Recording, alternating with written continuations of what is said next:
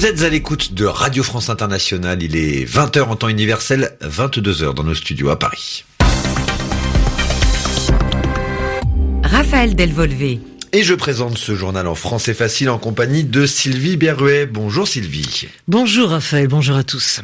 Et dans ce journal, nous allons à nouveau parler du climat. Oui, avec notamment ces nouvelles manifestations en France ce samedi pour la défense de l'environnement. Au moins 15 000 personnes ont été comptées dans les rues de la capitale, Paris. Dans les cortèges, on retrouvait des écologistes, mais aussi des gilets jaunes.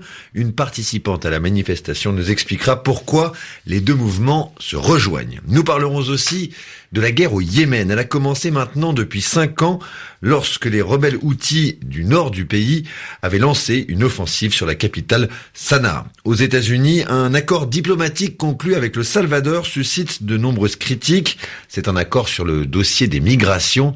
Il permet aux États-Unis de renvoyer les migrants se présentant à la frontière sud. Sans oublier le mot de l'actualité d'Yvan Amar ce samedi, le mot réchauffement. Le journal en français facile. 15 000 personnes se sont donc euh, rassemblées pour le climat à Paris ce samedi. Il y avait dans cette manifestation des militants écologistes, mais aussi des gilets jaunes, je vous le disais en titre. Le mouvement de contestation a des revendications sociales principalement, mais aussi environnementales. Pour cette militante écologiste appelée Elodie Nas, le mélange des deux mouvements est logique. Depuis la naissance du mouvement des Gilets jaunes, il y a eu, euh, il y a eu des liens, il y a eu euh, un appel aussi euh, à porter un message commun. On l'a retrouvé dans les messages, dans les discours des Gilets jaunes. Côté mouvement climat, il y a aussi une volonté. Enfin, on sait qu'il n'y aura pas de mesures face à l'urgence climatique qui ne soit pas sociale, qui n'inclut pas le volet social. C'est important qu'on porte aussi ce message commun de justice sociale et justice climatique, même combat, parce qu'on se rend compte aussi qu'on rejette le même type de système, qu'on rejette les mêmes responsables et qu'on appelle, euh, qu'on exige maintenant des mesures euh, radicales euh, immédiates. Et cette manifestation pour le climat à Paris ce samedi a également rencontré des problèmes. Des militants violents qu'on appelle parfois des black blocs se sont mélangés avec les manifestants et ont provoqué des affrontements avec la police. La police française a arrêté 164 personnes. Et l'on parle de la protection de l'environnement en ce moment à New York, au siège des Nations Unies. Oui, ce sont des jeunes, près de 1000 qui en discutent. Cela se passe dans le cadre d'un sommet de la jeunesse pour le climat. Ces jeunes venus du monde entier exposent leurs idées, leurs solutions au secrétaire général des Nations Unies, Antonio Guterres. Parmi les jeunes présents au sommet, on retrouve la célèbre suédoise Greta Thunberg, âgée de 16 ans. Et rappelons que ce lundi, à l'ONU, l'Assemblée générale commence à New York, une Assemblée générale où l'on évoquera, où l'on parlera probablement d'un triste anniversaire. Le cinquième anniversaire de l'entrée dans la ville de Sanaa des rebelles outils au Yémen. La prise de la capitale a été le point de départ d'un conflit loin d'être terminé cinq ans plus tard.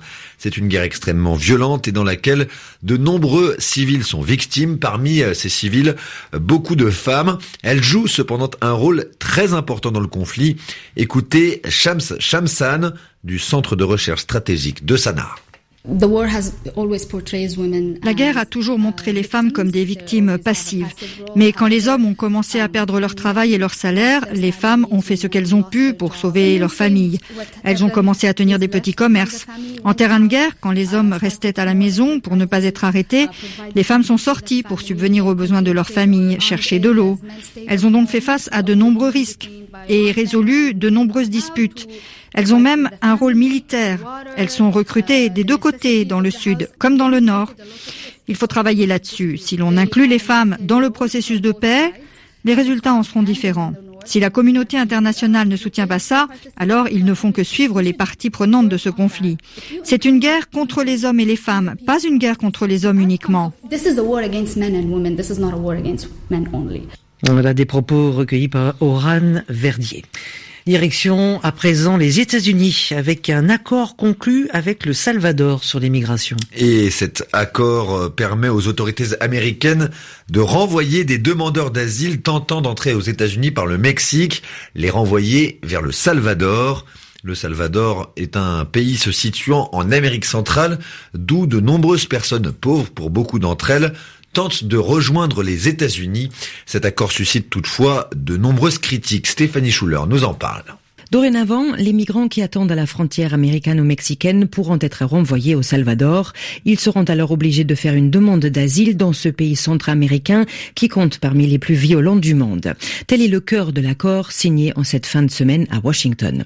L'objectif de l'administration Trump est clair, faire du Salvador et plus globalement de l'Amérique centrale une vaste zone de rétention de migrants. L'ONG Refugees International fustige une stratégie cynique et absurde, un avis partagé par José Miguel Cruz, directeur du Centre d'études latino-américaines à l'Université de Floride. Je crois qu'à moyen et long terme, cet accord sera très préjudiciable pour le Salvador et pour l'Amérique centrale en général, parce que la majorité des personnes qui veulent migrer ne partent pas pour des raisons économiques, mais à cause de l'insécurité. Et actuellement, les pays d'Amérique centrale, parmi lesquels le Salvador, ne peuvent même pas garantir la sécurité de leurs propres habitants. Le gouvernement salvadorien espère obtenir en échange des aides financières américaines.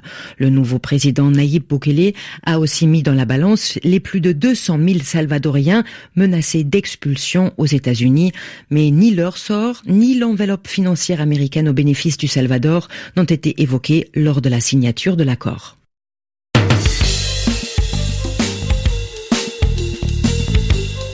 Vous avez reconnu l'indicatif sonore, il est l'heure de retrouver Yvan Amar, le mot de l'actualité ce soir, réchauffement. La journée d'aujourd'hui et même celle d'hier ont été marquées par de nombreuses manifestations qui voulaient rappeler l'importance et l'urgence de la lutte contre le réchauffement climatique. Alors un peu partout dans le monde, on s'active contre ce réchauffement et on peut s'interroger sur ce terme dont les sens sont très différents. A priori, c'est un mot qui n'est ni positif ni négatif. Hein. Ça indique au départ un changement physique. Le réchauffement, c'est le fait que quelque chose se réchauffe, c'est-à-dire devienne plus chaud. Et d'ailleurs, pendant longtemps, le mot a été associé à quelque chose d'assez positif. Hein. Les relations entre les personnes, ou bien entre les pays, les partis, sont évaluées, sont mesurées comme si elles avaient une certaine température. Elles peuvent être froides ou même glacées quand on ne s'entend pas, et puis ça se réchauffe quand les rapports s'améliorent. Donc le réchauffement, c'est à ce moment-là un synonyme de rapprochement. Le sens est assez positif. Seulement, il se trouve que la crise du climat se mesure aussi par rapport à des températures. Le réchauffement climatique général se confirme. Il est extrêmement inquiétant. Et là, le mot de réchauffement, il est pris non pas dans un sens figuré, mais dans son vrai sens littéral, hein, son sens premier. Et l'idée de réchauffement est associée à un danger. C'est assez nouveau hein, dans les années 90, quand ces inquiétudes commençaient juste à se répandre dans le public. Souvent, on utilisait l'expression anglaise global warming, mais qui a tout à fait disparu des conversations en français. L'équivalent dans notre langue, il est simple, il est accessible et il a évincé, il a rejeté son concurrent anglais. Et puis encore un mot sur un sens bien différent mais également négatif, non pas du non-réchauffement, mais de l'adjectif réchauffé, qui est de la même famille, hein, et qui se comprend souvent par rapport à la cuisine. Ce qui est réchauffé, ça ne vient pas d'être cuit. On l'a préparé, et souvent on l'a déjà servi, la veille ou l'avant-veille. Dire de quelque chose ou d'un sujet ou d'une préoccupation, d'une opinion, c'est du réchauffé, ça veut dire simplement ce n'est pas nouveau, ce n'est pas frais, on l'a déjà entendu. Voilà le mot de l'actualité par Yvan Amar que vous pouvez retrouver euh, sur notre site internet www.rfi.fr.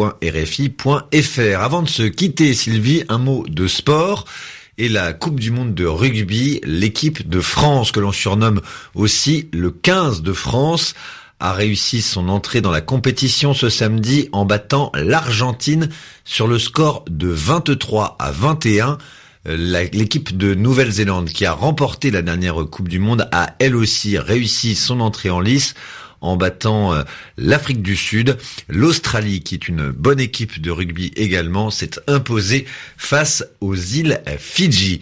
Un mot de football également pour vous dire que l'Olympique lyonnais a remporté la première édition du Trophée des championnes en France pour la première fois euh, ce samedi.